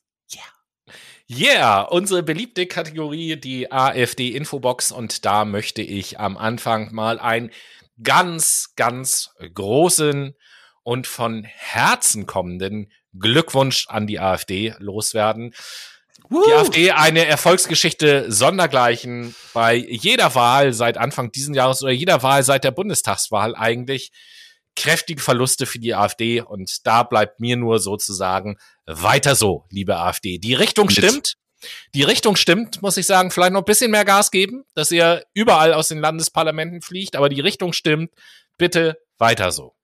Danke. Ja, im Übrigen, ich glaube, ihr werdet euch auch äh, selbst aus dem Bundestag schmeißen mit der Scheiße, die halt auf WhatsApp geleakt wurde. Ich weiß nicht, ob ihr die Doku gesehen habt bei Steuerung F. Wenn nein, große oh. Shoutout an dieser Stelle. Dort gibt's eine. Ja, sie, äh, sie lief auch, sie lief auch äh, nicht nur äh, auf Steuerung die F, gibt's in die lief auch im ARD auch. Ja, ich wollte gerade sagen, im Fernsehen lief die nämlich auch schon.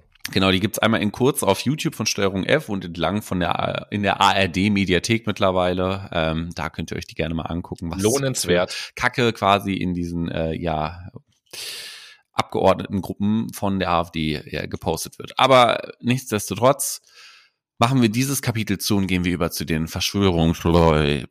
Ja, beziehungsweise das, das, die, meine nächste Meldung ist eigentlich so ein Zwischending zwischen AfD und Verschwörungsvibes, würde ich mal sagen.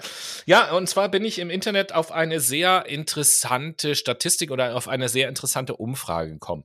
Hier fließen jetzt mehrere Dinge zusammen. Es ging nämlich darum, es gibt ja auch zum Ukraine-Krieg mittlerweile schon den ein oder anderen Verschwörungsmythos. Mhm. Und jetzt ging es äh, sozusagen darum, mal Leute zu befragen, wer glaubt denn an solche Verschwörungsmythen und wer nicht. Und es wurde eben halt auch noch mit untersucht, ähm, was für eine Parteien wählen denn diese äh, Leute, die es glauben oder auch nicht glauben, beziehungsweise es wurde halt auch geschaut, sind die Leute geimpft oder ungeimpft. Mhm. Und äh, da gab es interessante Zahlen. Wenn wir erstmal auf die Wähler gehen, und insofern spielt da die AfD auch eine Rolle, dann ist es so, dass von den grünen Wählern ungefähr 3,8 Prozent der Menschen auch an Verschwörungsmythen im Zusammenhang mit dem Ukraine-Krieg glauben. Mhm. Bei der SPD sind es immerhin schon 10,3 Prozent der Wähler, bei der CDU 11,9 Prozent, bei der FDP 15,7 Prozent, Hm. bei den Linken 26 Prozent und jetzt kommt sie bei der AfD 58,4 Prozent der Wähler glauben an Verschwörungsmythen. Und von denen, die an Verschwörungsmythen glauben, äh, beziehungsweise von den geimpften Personen, die interviewt wurden, glauben 14,5 Prozent an Verschwörungsmythen. An den, von den ungeimpften Personen glauben 56,2 Prozent an Verschwörungsmythen. Und das, liebe Leute, ist für mich der eindeutige Beweis, dass die Impfung unsere Gedanken beeinflusst. Wenn wir geimpft sind, können wir die Wahrheit nicht mehr erkennen.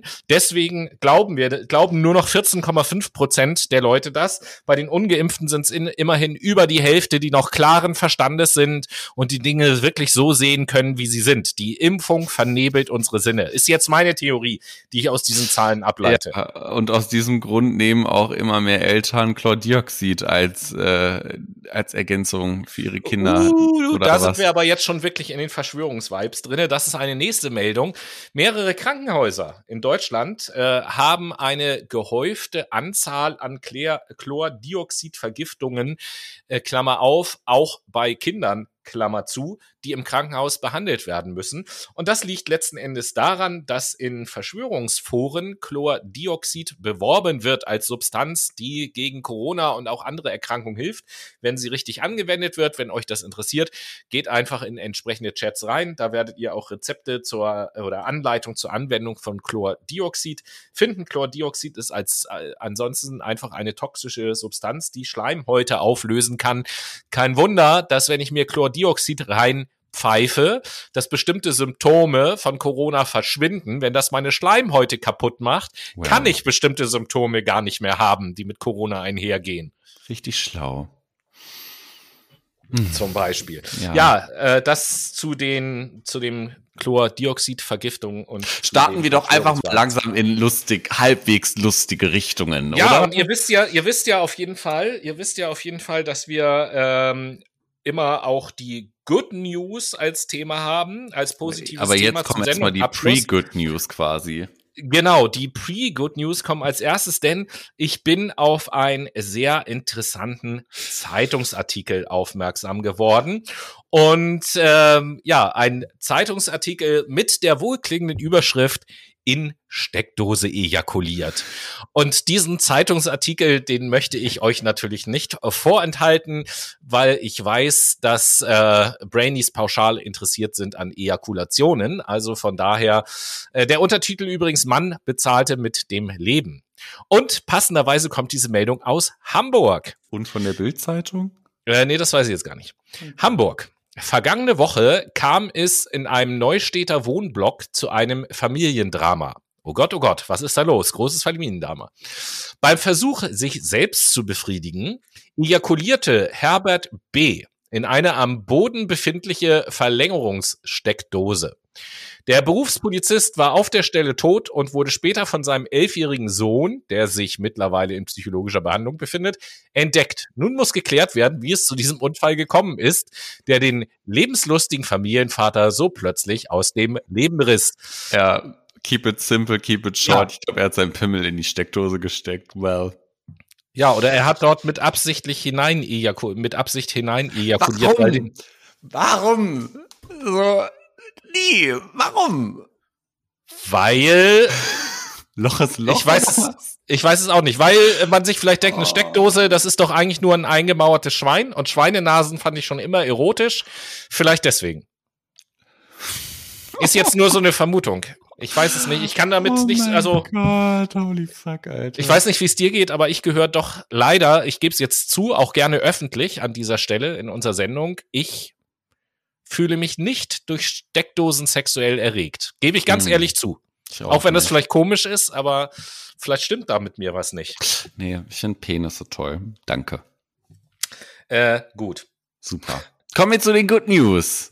Ja, kommen wir zu den Good News. Genau, möchtest du beginnen? Ja, das Startup Northvolt gilt als eines der europäischen Hoffnungsträger in Sachsen, äh, in Sachsen, in Sachen Batterien, pardon. Die Sachsen-Batterie, jawohl. Der schwedische Batteriehersteller produziert recycelte Akkus für E-Autos und ist in der Branche kein Unbekannter. Der Autobauer Volkswagen ist etwa seit 2020 in Northvolt äh, investiert und hat bereits Batterien um 14 Milliarden US-Dollar bestellt. Nun ist Northvolt ein weiterer Erfolg gelungen. Zusammen mit dem Energieunternehmen Hydro nahm das Startup Mitte Mai die größte Recyclinganlage für E-Auto-Batterien in Europa in Betrieb. Das Werk im norwegischen äh, Friedrichstadt soll pro Jahr bis zu 12 Tonnen Akkus recyceln. Das entspricht rund 25.000 E-Auto-Batterien. Nice. Dann machen wir weiter mit der nächsten guten Nachricht. Die bezieht sich auf e- etwas, womit ihr euch, glaube ich, auch schon mal auseinandergesetzt habt, nämlich mit dem 9-Euro-Ticket. Das gibt es ja jetzt einig, seit einigen Tagen zu kaufen. Hm. Für alle, an denen es vorbeigegangen ist, für die Monate Juni, Juli und August kann man jeweils ein 9-Euro-Ticket erwerben zum Preis von, haha, ihr ratet es schon, 9 Euro. Richtig für den ganzen Monat und der gilt dann für sämtlichen Regional- und Nahverkehr, nur für den Fernverkehr halt nicht. Also rein theoretisch, wenn ich genügend Zeit habe, kann ich mit diesen 9 Euro pro Monat dann den entsprechenden Monat durch ganz Deutschland flitzen und überall hinfahren Mhm. mit den Bahnen. Nur eben äh, ICE und so darf ich nicht benutzen, aber die Regionalzüge dürfen natürlich benutzt werden. Und bereits in den ersten zwei Tagen gab es mehr als eine Million Verkäufe von dem 9-Euro-Ticket. Das äh, finde ich mal gut. Ich auch. Ich finde auch gut, was sich in Themen der Interkulturalität äh, und äh, ja quasi auch Integration und Inklusion bewegt in Deutschland. Deutsche Unternehmen haben erkannt, wie sehr sie von einer Anstellung geflüchteter Menschen profitieren können. Well, Hm. props off. Das zeigt nämlich eine neue Studie was die äh, Betriebe da eigentlich am meisten schätzen. Das Ergebnis ist, zwei von drei befragten Firmen bewerten die Zusammenarbeit mit den geflüchteten Beschäftigten als gut. Neun von zehn wollen in den kommenden Jahren weitere einstellen und rund 80 Prozent berichten, dass ihre Attraktivität als Arbeitgeber gestiegen ist. Und ebenso viele geben an, dass ihre Mitarbeitenden zufriedener sind, kulturelle Unterschiede besser verstehen und sich mehr engagieren. Nice. Dann äh, gehen wir weiter und gehen als nächstes an die Uni von Cambridge. Dort Hm. wurde nämlich ein sogenannter Superkonsen Superkondensator entwickelt. Man kann letzten Endes auch sagen, äh, auch wieder ein Akku aus nachhaltigem Material und dieser absorbiert CO2 beim Aufladen absorbiert der CO2 aus der Luft. Also wenn der Akku wieder aufgeladen wird, wird CO2 verbraucht durch das Aufladen und dieses CO2 wird in dem Akku so gespeichert, dass ich es danach wiederverwerten kann und dass es nicht wieder in die Atmosphäre entweicht. Ähm, und das halte ich pauschal auch erstmal für eine gute Sache. Ich finde das auch eine super Sache. Dann bleiben wir doch mal in dem Bereich Forschung und Technik. Forscher ließen nämlich einen Computer ein Jahr lang mit ähm, Algenenergie laufen Ja. und ein Mikrochip wurde durch ein kleines biologisches Kraftwerk versorgt, das nur Umgebungslicht und Wasser benötigte. Also geil, why not? Und dann haben wir als letzte Good News Meldung gehen wir in die USA und äh, da müssen wir mal wieder sagen, wir sind froh, dass auch die äh, USA unseren Podcast hören offensichtlich. Wir hatten nämlich vor geraumer Zeit mal eine Sendung Utopien für Realisten. Äh, vielleicht erinnert ihr euch daran, wenn nicht, gerne nochmal nachhören. Wo finden die Brainies überhaupt äh, unseren, unseren Podcast und, und äh, irgendwelche Links zur Playlist und so, Noah? Ihr findet uns entweder, wenn ihr uns auf Instagram abonniert, unter Fact My Brain und dann auf den Ordner Highlights klickt, äh, auf den Ordner wichtige Links und Playlist in den Highlights klickt, oben rechts, oben links klickt, so das konnte ich aber auch mal besser. Und dann kommt Mhm. ihr schon in die Playlist. Oder ihr gebt einfach ähm, in das Suchfeld bei Spotify die Late Machado Playlist ein und dann seid ihr schon am Start. Genau. Und äh, in den USA haben jetzt 38 Unternehmen einen Test begonnen. Und zwar testen sie die Vier-Tage-Woche beziehungsweise die 32-Stunden-Woche. Ähm, bei voller Bezahlung selbstverständlich arbeiten Mhm. also die Mitarbeiter nur vier Tage beziehungsweise 32 Stunden pro Woche und es soll untersucht werden, wie sich das auf die Produktivität und auf die Lebensqualität der Arbeitnehmer auswirkt. Und äh, ich bin das gespannt.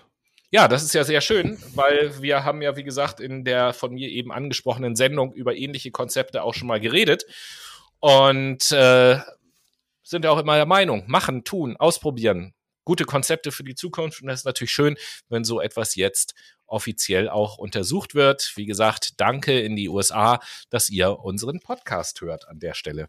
Safe. Und apropos Podcast hören, meine lieben Freunde und Brainies, wir sind am Ende dieser Sendung angelangt. Ja, fast, zumindest. Eine Sache gibt es noch, die ich den Brainies noch gerne mitgeben möchte.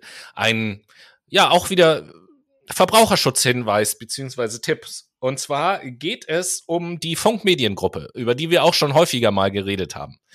Und äh, von der wir auch häufiger schon etwas empfohlen haben. Nicht zuletzt haben wir heute in dieser Sendung ja auch über Steuerung F geredet zum Beispiel.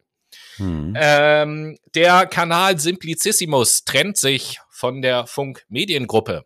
Äh, Simplicissimus wird sich nach wie vor auch lohnen, ist ein cooler Kanal, haben wir, glaube ich, auch an der einen oder anderen Stelle schon mal empfohlen.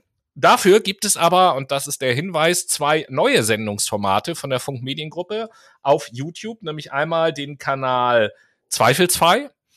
Der Kanal beschäftigt sich mit dem Thema Statistik was auch ganz interessant sein kann. Und dann gibt es noch den Kanal Atlas. Und der Kanal Atlas beschäftigt sich mit oder ist das Auslandsformat von der Funk Mediengruppe sozusagen. Und äh, das sind zwei neue Sender von Funk oder zwei neue Kanäle auf YouTube von Funk, auf die ich einfach nur hingewiesen haben wollte und ein kleines bisschen Werbung machen wollte, weil Funk eigentlich immer gute Sachen macht. Safe. Jetzt sind wir aber am Ende der Sendung. Ja. Ich bedanke mich ganz herzlich bei euch fürs Zuhören, auch wenn die Folge heute ein bisschen länger geworden ist. Und würde sagen, wir hören uns dann nächste Woche zu einer neuen Infoserie-Folge zum Thema Philosophie. Genau, nächste Woche sprechen wir über Superstars der Philosophie. Lasst euch da auf jeden Fall mal überraschen. Vielen Dank fürs Zuhören diese Woche. Ich hoffe, ihr seid jetzt wieder auf einem einigermaßen aktuellen Stand, was der Mai so mit sich gebracht hat. Vielen Dank fürs Zuhören. Bis nächste Woche. Macht's gut.